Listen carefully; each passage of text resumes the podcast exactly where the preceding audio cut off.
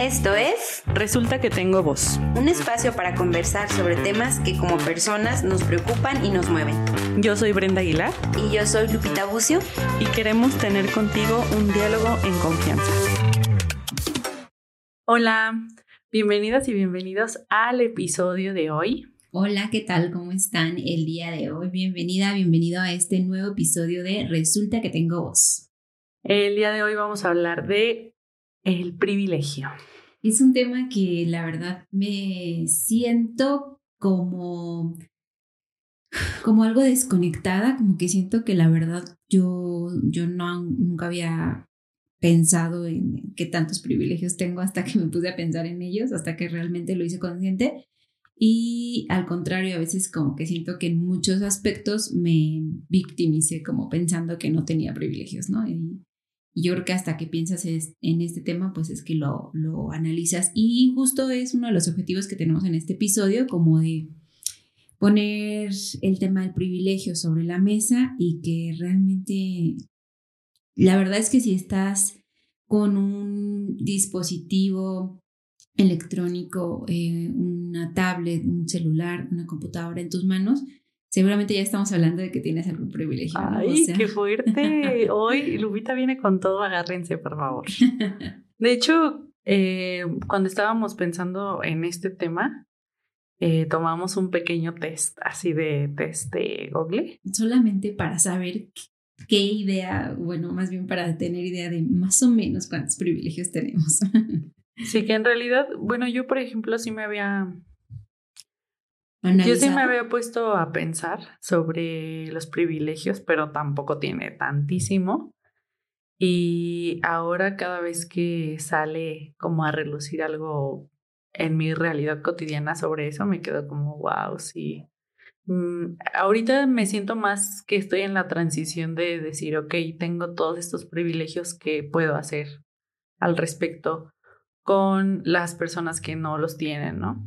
Sí, justo, eh, bueno, yo también hice un pequeño test, también resulté así como que de privilegiada. Qué o sorpresa. Alguna muy privilegiada, pero la verdad es que aparte también me puse como tipo a revisar algunos datos y pues la verdad es que muchas de las cosas que, que me hacen ser una persona privilegiada, o sea, realmente me, o sea, el, el darme cuenta de eso es que volteas a, a simplemente el hecho de tener una, una educación universitaria, ¿no? O sea, en México creo que solo como el 16% de la población tenemos eh, una educación universitaria y obviamente que hay países en los que mucho más del porcentaje de la población tienen este, educación universitaria, ¿no? Pero, eh, por ejemplo, no sé, eh, hay países en los que la universidad son 56%, ¿no? Sí, 70%.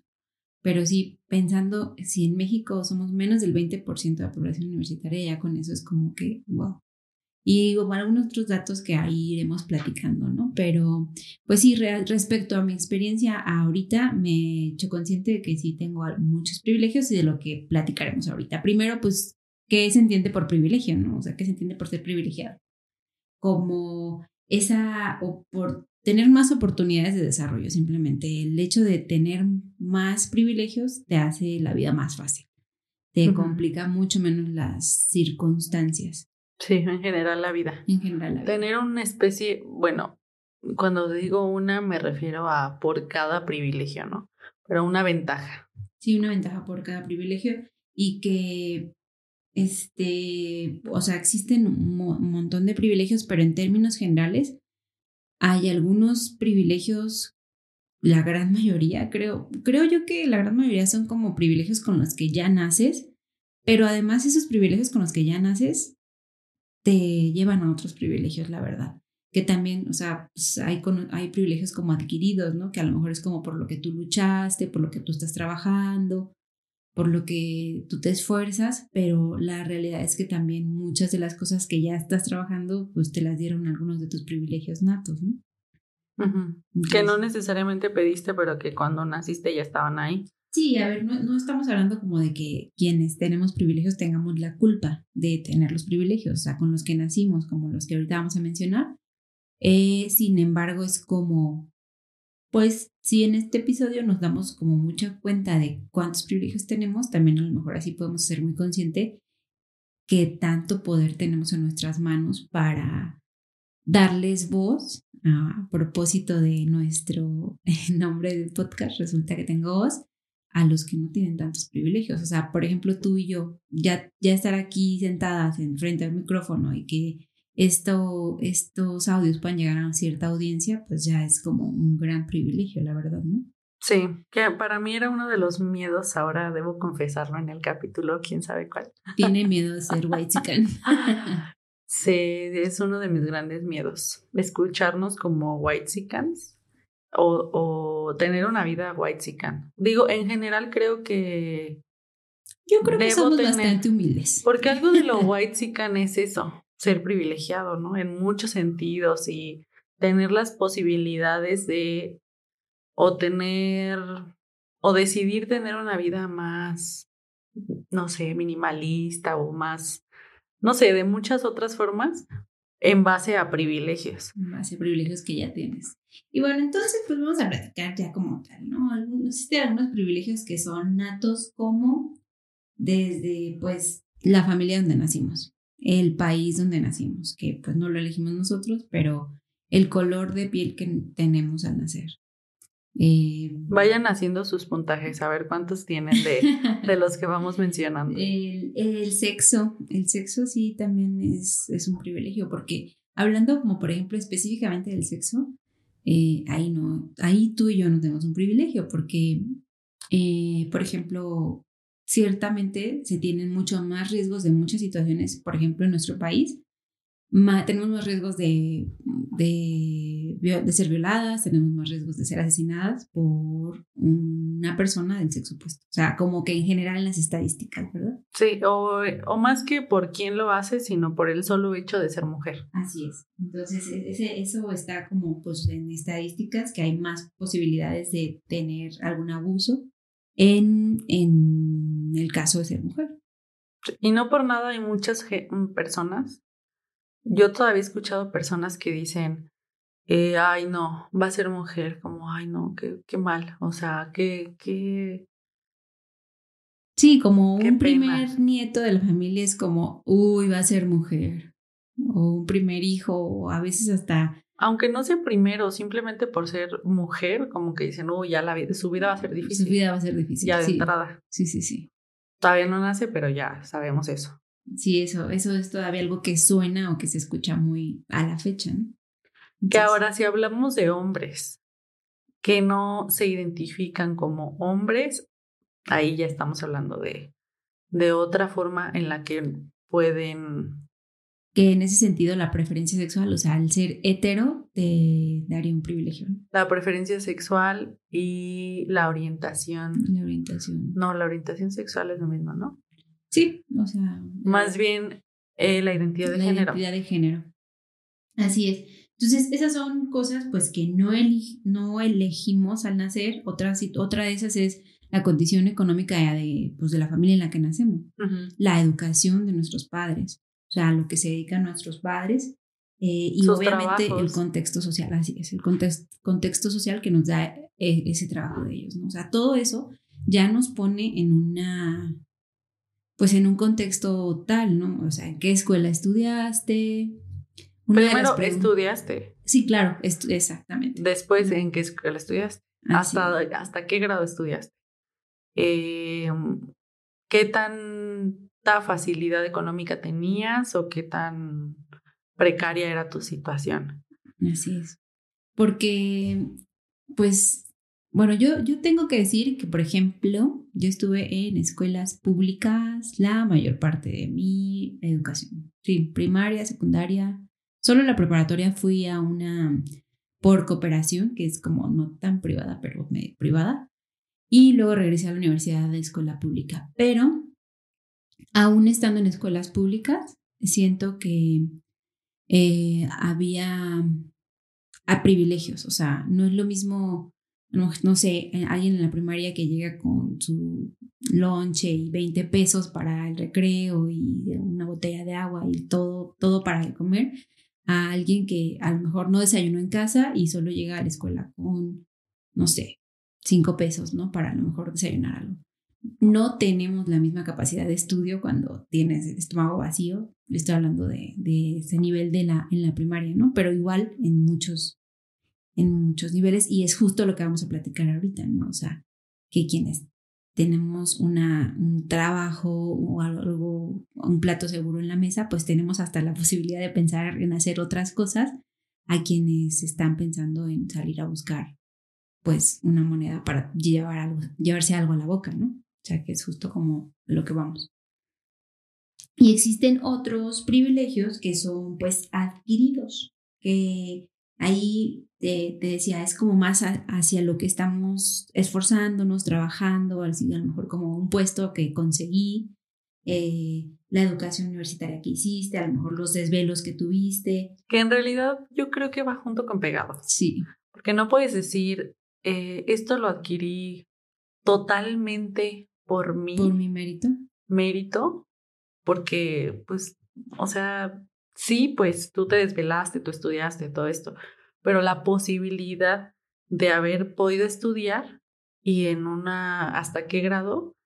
Eso no fue por tu mérito, ¿no? O sea, fue por un privilegio que ya tenías y que se fue dando de generación en generación, porque seguramente, bueno, yo pienso en mis papás y yo creo que a pesar de que han trabajado muchísimo, también han sido de alguna forma en su generación y en sus posibilidades privilegiados. Y se va dando de generación en generación, entonces no es como que, tú recojas el 100% de, de los frutos. Fíjate que algo que estaba yo como revisando ahora que me puse a leer un minutito de eh, un concepto que es de movilidad social y habla de que la movilidad social es como la, el progreso que tenemos como familias, por ejemplo que tres o cuatro generaciones anteriores a las nuestras tenían menos privilegios, una posición económica menos privilegiada y que fueron ganando, por así decirlo, privilegios con el paso de las generaciones, de tal forma que mis bisabuelos les dieron una posibilidad a mis abuelos y mis abuelos les dieron otra posibilidad, a lo mejor ya ahí en, nuestra generación, perdón, en su generación ya para que estudiaran, ¿no? Y asimismo nuestros papás a nosotros, pues aumentaron las posibilidades y asimismo aumentaron los privilegios. Pero estaba revisando que la movilidad social ha ido disminuyendo. O sea, que, que en, la, no sé, en la década de los 80 la movilidad social está de hasta un 90% de familias que realmente como que tenían esa progresión y que del 2000 para acá quizá esa movilidad social más bien se acerca al 10%. O sea, que a lo mejor pues están creciendo las familias que ya eran privilegiadas de los 80 para acá, ¿me explico? Y las que no eran privilegiadas, al contrario, están haciendo generaciones menos privilegiadas. Y bueno, y eso es un poquito lo que platicamos, por ejemplo, nosotros de pronto como, ah, nuestros papás a nuestra edad ya tenían dos terrenos, ¿no?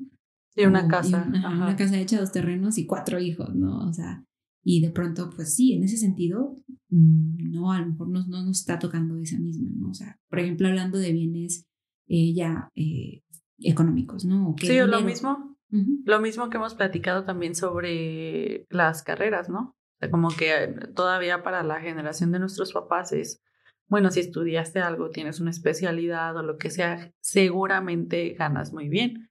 Y dices, bueno, sí, pero también gana muy bien el, de, el que está vendiendo tacos aquí afuera y es igual de válido.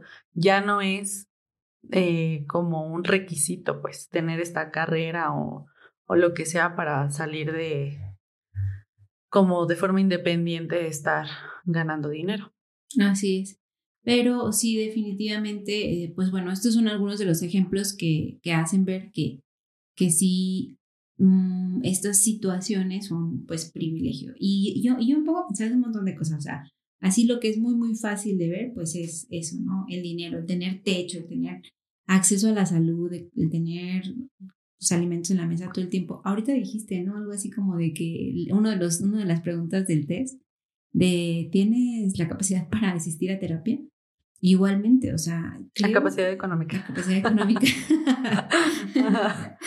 creo que, no sé, algo así como entre 100 y 120 millones de personas este, nunca van a recibir un servicio de salud en su vida. O sea, por ejemplo, a mí recién me quitaron una muela eh, del juicio. Eh, y, llora, llora en privilegio. y estoy pensando que realmente muchísimas personas nunca van a tener la posibilidad de tener una revisión. Este, una revisión. Una revisión, ajá, no sé, una limpieza, menos a lo mejor una cirugía, ¿no? O sea, como todo, todo eso, o sea, que si alguna cita con, no sé, un estilista, una dermatólogo, un algo de medicina estética, pues no, no sé, o sea, mucha gente con muchos trabajos está pensando en qué va a llevar eh, a su casa de comer ese día, ¿no? Entonces es como, la verdad sí se, se hace la piel chinita. Este, y parte del de pronto no poner este tema sobre la mesa es que, pues, no está tan chido cuando te das cuenta que eres como un poco parte de. O sea, no es tu culpa, no es nuestra culpa tener privilegios, pero, pero más bien es como, a ver, hay que ser conscientes de que tenemos privilegios y qué podemos hacer con esos privilegios. Que antes de ir a eso, a mí me gustaría hablar de un privilegio que siento que no encontré en ningún test y que es un gran privilegio y que a mí de pronto me lo enseñó mi hermana menor. Eh, que, que cuando ella me dijo me quedé de que, ay, aguanta, o sea, yo no lo había pensado. Y es el privilegio de tener un carro. Y no solamente por la parte económica de lo que implica tener un carro, mantenerlo, todo esto, ¿no? Sino simplemente ir en una, en una vialidad y tener un carro. Ir en carro ya te hace tener una ventaja más que eh, un peatón o más que un motociclista, ¿no? Entonces de repente y, va encaminado también a esto que me decías de, ok, sé que tengo un privilegio, pero ahora qué hago con esto. De repente recuerdo muy bien el puente que hicieron. No, no es un puente, es un tope peatonal. No sé cómo se llama. Ahí por, por el seguro de Camelinas. Ah, en el seguro de Camelinas, ajá, que o sea, la gente que no es de Morelia dice, mm, ¿quién, sabe? bueno, hicieron un puente peatonal. En una no, avenida. un puente, ay. Como un tope no sé cómo se llama, pero es como un tope peatonal. Sí, es un tope muy grande para que la gente pase por ahí, ¿no? Ajá, y ahorita mi hermana está de que, uy, es obvio que se llama esto. Eh, bueno, lo ponen fuera de un hospital, ¿no? Y después de cierto tiempo, que además es un área concurrida, y después de cierto tiempo, en, en el letrero de alto o algo así, alguien pone eh, tope peatonal, o sea, el letrero es tope peatonal o puente peatonal o algo así, y alguien pone abajo para flojos. ¿No viste eso? No, nunca lo vi. ¿En serio? No, nunca lo vi. Alguien puso así como Porque con justo un... arriba hay un, un, puente de escaleras, pero pues están saliendo gente del hospital, ¿no? Exacto, sí, exacto. Entonces, eso te hace pensar que quien sea que se le ocurrió, que estuvo lo suficientemente molesto o molesta como para... Subir y rayar un letrero. Ajá, como para bajarte de ahí o, o ver en qué horario o lo que sea, comprar eso que necesitas para rayar un letrero y poner para flojos ni siquiera tiene una capacidad, una ligera capacidad de decir, oye, puede haber gente, tal vez existe gente enferma que quiere venir al hospital, que no puede subir escaleras, ya sea porque se siente muy mal, porque no tiene un pie, porque mil y un razones, y que no es por flojera, que es porque no tienen la posibilidad, ¿no? Entonces, eh, para mí es eso, esto es muy importante, los privilegios, de saber el saber que tienes ciertos privilegios te ayuda a no pensar de una forma simplista en el sentido de que, ay, son pobres porque quieren, ¿no? O sea, hay muchísimo trabajo en muchos lados. Pues sí, pues, o sea, pero no todos podemos viajar al extranjero, no todos pueden o no tienen los estudios o lo que sea, y no es por flojera, no es porque no se pueda, no es por... Eh, y hace poquito Lupita no me va a dejar mentir. Pero también quienes me conocen dicen, ay, ya estás otra vez ahí. Ahora necesitabas un podcast para leer. Pero eh, soy de estas personas que las fiestas familiares soy así, ¿no? Así es soy. la incómoda. Soy la incómoda, la intensa. Y es lo mismo, y lo he, lo he platicado en estas reuniones familiares, es que es que no es solo así, o sea, no es solamente decir, ay, la gente no hace ejercicio porque neta no quiere, o sea, ¿Cómo vas a hacer ejercicio si tienes dos horas de traslado a un trabajo que te tiene todo el día caminando y que después tienes que hacer tarea con tus hijos o tus hijas y después tienes que eh, madrugar otra vez? O sea, ¿quién piensa en ir al gimnasio en esas posibilidades, no? Entonces, para mí, hablar de privilegio es esto, es decir, no es tan simple como, como tú lo has vivido o no es tan simple como parece.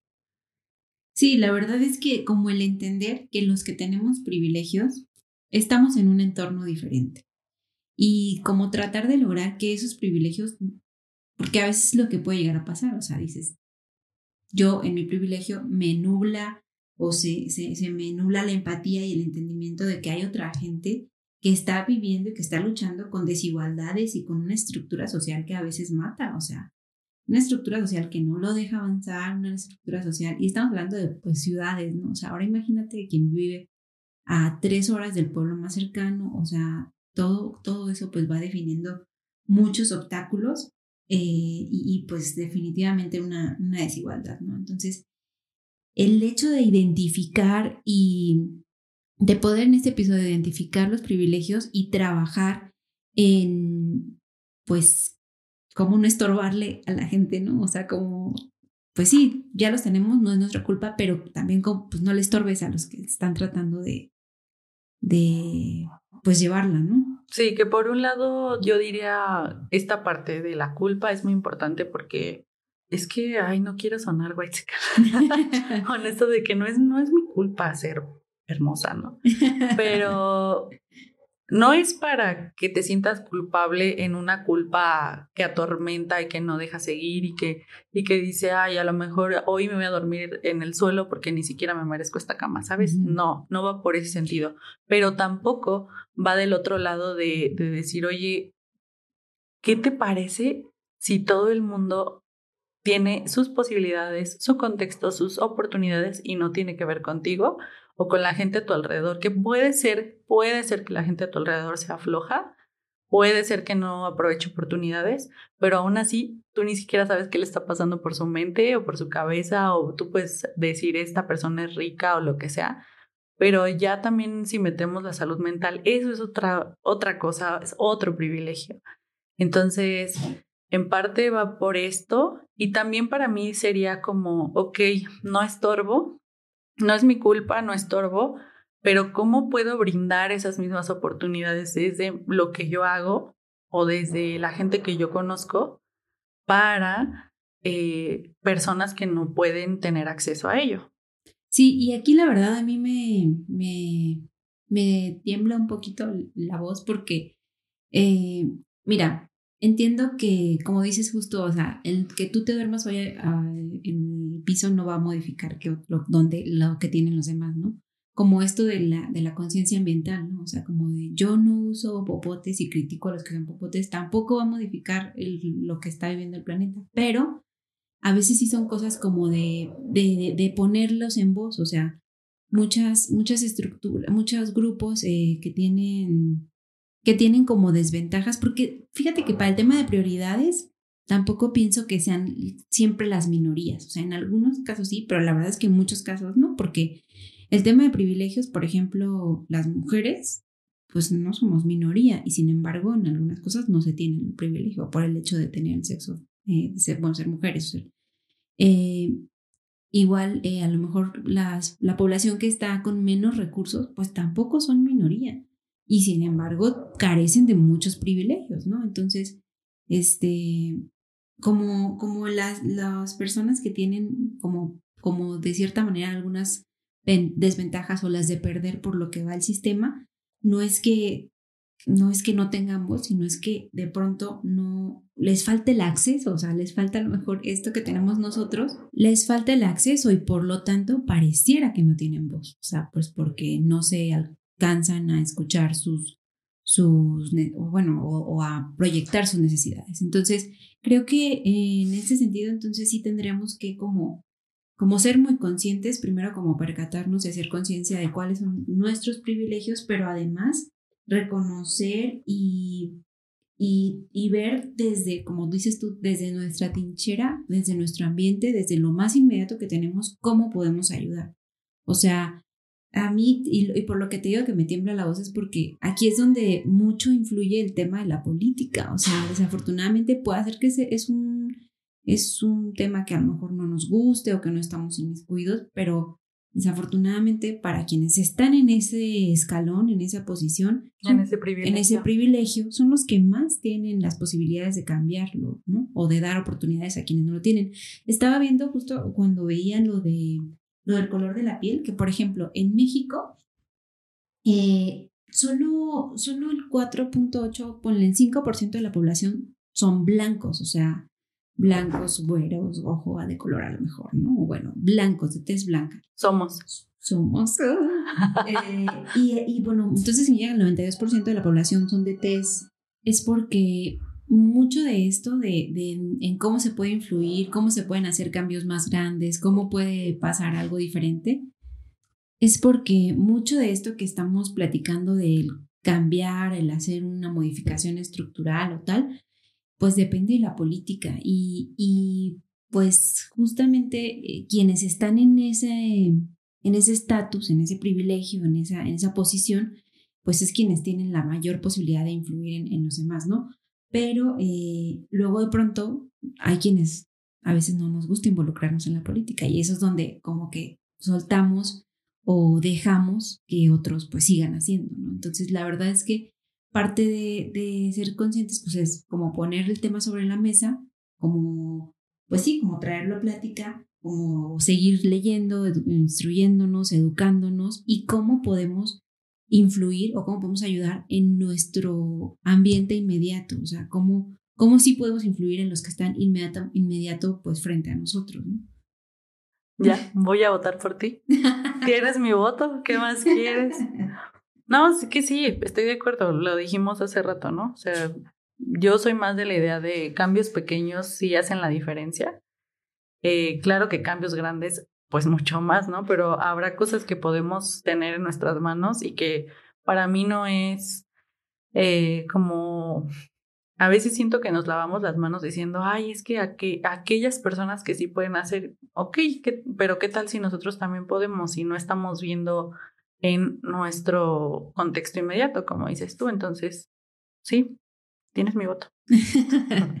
Entonces, creo que siempre va a poder como existir detalles en los que podamos ayudar o, promover eh, como beneficios para otros desde donde estamos. O sea, a lo mejor en grupos, en pequeños grupos sociales o simplemente.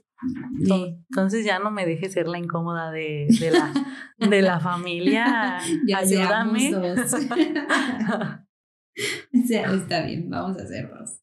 Pero sí, este, al final es como como esto, hacerlo, hacerlo consciente y cómo poder impactar en nuestro entorno en la parte en la que tú quieras, ¿no? Si es primero el ambiente, como ser una conciencia ética, luego hacer una conciencia política. Y la verdad es que nos guste o no nos guste, por ejemplo, parte de nuestro país, la democracia, pues hasta el pensar en ir a votar, o sea, porque pues es eso, y no estamos en campaña ni Hoy andas con todo, de verdad. yo, yo no voy a venir a esto y andas a full, ok. y esto que, o sea, la, la fanática del privilegio es Brenda, ¿eh? Sí, verdad. Tienes razón. Yo no soy tan fan de la política, pero que entiendo el impacto que tiene y que cada vez tenemos que involucrar, o me tengo que involucrar más en ese sentido. Así es. Entonces, pues, ¿qué piensas tú? ¿Qué piensas tú acerca de de esto te diste cuenta cuántos privilegios tienes realmente y sobre todo te diste cuenta cómo podemos impactar en nuestro entorno o cómo puedes tú impactar en tu entorno para hasta ahora con las redes sociales, o sea, ahora tenemos como ese pequeño granito de arena de decir y de compartir y seguir gente chida, o sea, gente que te haga crecer, gente que te haga ser mejor y obviamente compartir como ese mensaje, ¿no? Como, claro, a veces también un meme da risa y todo, pero pero pues también como de cosas grandes o cosas o temas importantes, pues eso, ¿no? Sí. Y a lo mejor, como dices de redes sociales, a lo mejor somos, bueno, yo pienso en mi red social y me ven 20 personas, ¿no? Pero igual ya de un de esas 20 personas, dos o tres dicen, oye, wow, sí, ¿no? Hay que pensar en esto, ¿qué será esto? ay, pinche Brenda intensa, ¿no? no. Eso no. en fin, la verdad es que cada día que nos metemos más en estos pequeños temas, como que hacen una revolución en nuestras mentes y pues está padre, sobre todo si hacen te hacen pensar también a ti lo que estamos pensando nosotros. Y si algo quieres también decir y compartir, acuérdate que resulta que tienes voz. So cute. No puedo, ya, no, es que no tengo nada más que decir. Lo dijiste muy bonito. Pues bueno, este fue un episodio más por el día de hoy. Y si te gustó este episodio, compártelo en tus redes sociales o con personas cercanas a ti. Regálanos un like y pues a todos los que nos mandan mensajitos sobre que nos escuchan, muchas, muchas gracias de verdad. Sí, nos ayudan. Nos emocionamos mucho. Nos ayudan a seguir eh, motivándonos para estar en la lucha constante. Nos vemos. Adiós. Gracias por escucharnos. Si te gustó este podcast, ayúdanos a compartirlo y síguenos en nuestras redes sociales. Nos encantará leer tus comentarios. Hasta pronto.